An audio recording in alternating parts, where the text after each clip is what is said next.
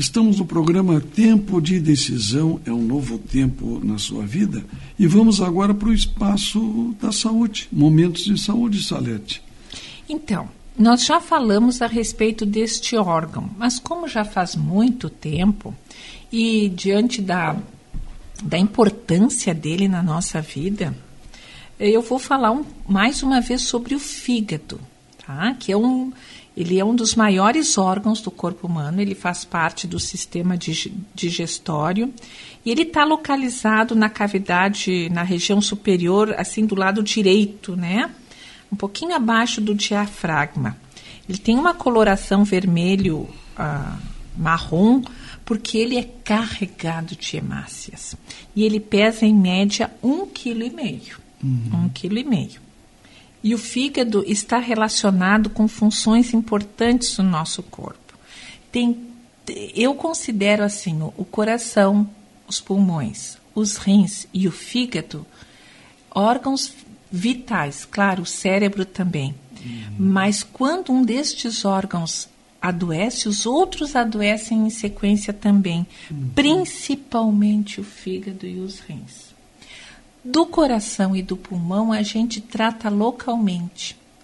Mas quando o fígado e os rins adoecem, eles fazem uma tem uma repercussão de doença mais rápida e maior para os outros órgãos vitais, como o coração e o fígado, do que o inverso, do que o caminho inverso. O coração adoece, a gente organiza, os pulmões também, mas eu tenho muito medo eu respeito muito quando o fígado está adoecido e os rins também. Porque o fígado está relacionado com funções muito importantes do nosso corpo e com toda a regulação do metabolismo de vários nutrientes, de proteínas, carboidratos e lipídios. Por isso é que a repercussão dele é tão intensa e imensa. O fígado, ele promove o armazenamento do glicogênio e a excreção de substâncias tóxicas. Ele é um órgão que também faz parte da imunidade. Além disso, ele está relacionado com a produção de hemácias no embrião e destrói células quando estão velhas. E aí as células vão para o baço, que fica uhum. do outro lado do corpo. Eu gosto muito do baço também. Uhum. Apesar uma, das diversas funções do fígado, uma das principais e mais conhecidas é a formação e a secreção, quer dizer, a distribuição da bile. A bile é uma substância principalmente formada por ácidos biliares, fosfolipídios, colesterol, sais inorgânicos e bilirrubina. Bilirrubina é aquilo que dá a cor amarronzada às fezes. Uhum. É, e, e, e a bile, por sua vez, é responsável, a cor da bile é o resultado da destruição das hemácias. Por dia, o fígado produz cerca de 500 a, de 500 ml a um litro de bile, que são armazenados na vesícula biliar, que fica pertinho do fígado. Pertinho. E a função é que a vesícula biliar libere a bile quando a gente abusa de sub, da, da, da, dos carboidratos, principalmente das gorduras, tá? A bile, então, neutraliza um pouco as gorduras, é, é Ela desmancha, é. Ah, é isso desmancha. mesmo.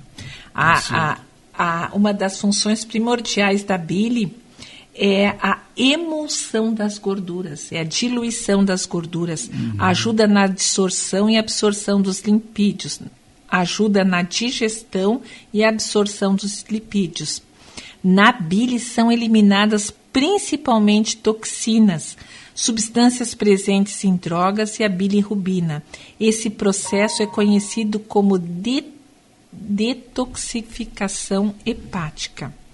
E quando o fígado está sofrendo de alguma doença, alguns sintomas podem surgir.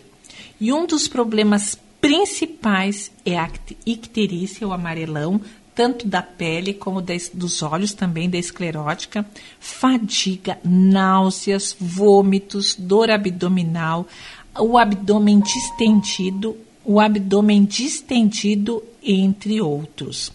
E um dos quadros clínicos mais conhecidos da doença no fígado é a icterícia, que se caracteriza por provocar essa coloração amarelada na pele, porque a bile então não vai para as fezes. A bile fica retida e aí a urina fica escura e as fezes ficam claras. Então é muito importante que a gente possa tratar bem do nosso fígado para o restante do nosso corpo também funcionar bem. Como é que a gente vai tratar bem o nosso fígado? Evitando gorduras, evitando frituras, evitando as carnes gordas dos churrascos, evitando tudo que seja uh, industrializado, muito condimentado e, ao contrário, bebendo bastante água, tomando sucos naturais, principalmente de limão, sem adição de açúcar, se possível, e também o uso abundante de verduras, de legumes e frutas cítricas e também a maçã. Hum. Desta maneira, a gente não permite que o nosso fígado adoeça. Além disso, a gente sabe também que evitar o álcool em excesso é importantíssimo, né? Se for abstêmio, melhor ainda. E também fazer as vacinas da hepatite B, que é, uma, que é um vírus que atinge a, o fígado e provoca a doença da hepatite, que pode ser letal a hepatite A, que é o vírus da hepatite A. Esse é um vírus que pode é, é letal em alguns casos, mas ele tem uma, um prognóstico mais benigno. No, geralmente acomete crianças até 10 anos de idade, uhum. porque a transmissão da hepatite A se dá do modo fecal oral são as, as mãos que não estão bem higienizadas após ir ao banheiro, os legumes e as frutas que vão cruzar a boca e não são higienizados adequadamente, então pode conter uh, o vírus da hepatite A. Hepatite B, a, a forma uh, de transmissão 80% é via sexual, 20% via sanguínea, e a hepatite C, que tem medicação, mas não tem vacina, é o contrário da hepatite B 80% via sangue e 20% via uh, transmissão sexual.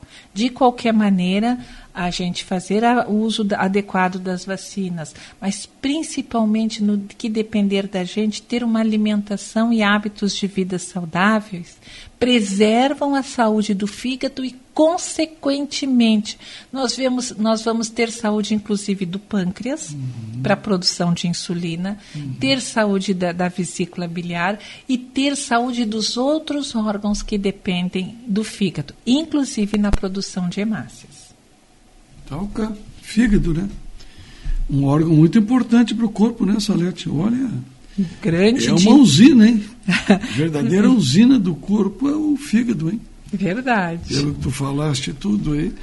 Então cá, então. Falamos hoje aí sobre o fígado, enfermeira Salete Vanck, no momento de saúde no nosso programa Tempo de Decisão é um novo tempo, um novo tempo na sua vida.